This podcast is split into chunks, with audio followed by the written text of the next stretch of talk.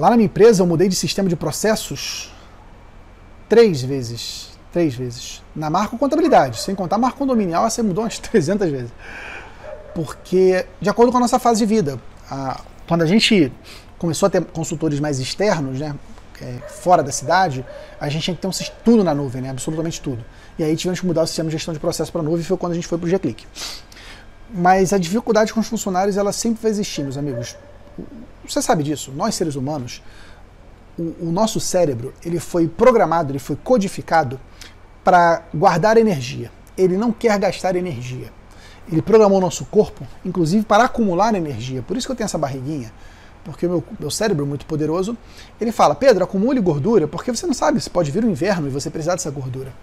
E estou eu há 33 anos com inverno, esperando esse inverno chegar. O nosso cérebro não gosta de mudanças. E toda mudança é um choque para o cérebro. O cérebro ele evita a mudança, porque a mudança traz risco, traz perigo. E nesse caso gestão de processos, ele dá uma sensação para o empregado de que ele vai ter mais trabalho. E talvez até tenha. Se você for uma empresa que não tinha controle nenhum, não tinha registro nenhum, de repente você passar a registrar, vai ter alguns cliques a mais nessa história.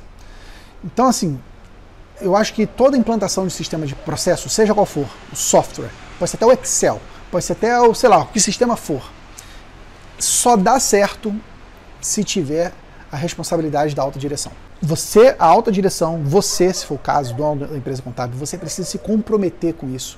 Você precisa liderar esse projeto. Você precisa conduzir esse processo. Não adianta, tem muito empresário contábil que erra nisso, que joga para o funcionário resolver, ah, implanta esse sistema aí e solta. Cara, a não ser que você tenha uma equipe muito madura, parênteses, uma equipe muito madura, sempre acompanhada por um bom líder, a não ser que você esteja um bom líder lá dentro que joga no teu time, vai ser muito difícil uma equipe de funcionários implantar um sistema de processo por conta própria. Muito difícil. A não ser que você esteja já num outro patamar de empresa contábil, como te falei, com bons líderes que estão lá, vestem a camisa. Mas talvez essa grande empresa contábil já tenha um, um sistema de processos, por isso que ela é grande.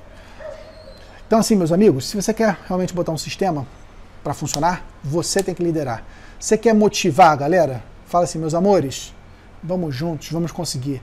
Não é democracia. Ah, quem quer implantar o sistema de processo? Eu, eu não quero. Não, não é assim, cara. Você que é o dono da empresa, você toma o risco do negócio, você que contrata aquela galera. Então tem, tem hora que você tem que ser um pouco mais diretivo, porque você vai ter objeção.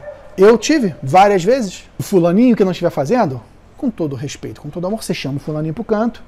Lembra, né? Elogio sempre em público, puxa a orelha sempre no privado, tá? Nunca puxa a orelha das pessoas na frente das outras pessoas, senão você vai envergonhar ela e vai criar um outro problema.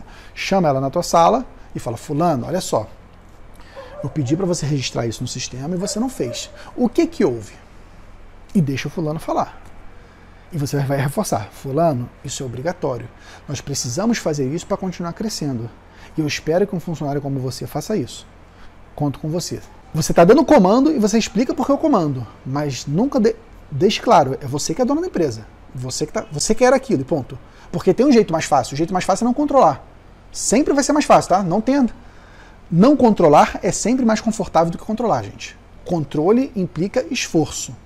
Tá? Tem que ter essa, essa clareza. Controle implica esforço.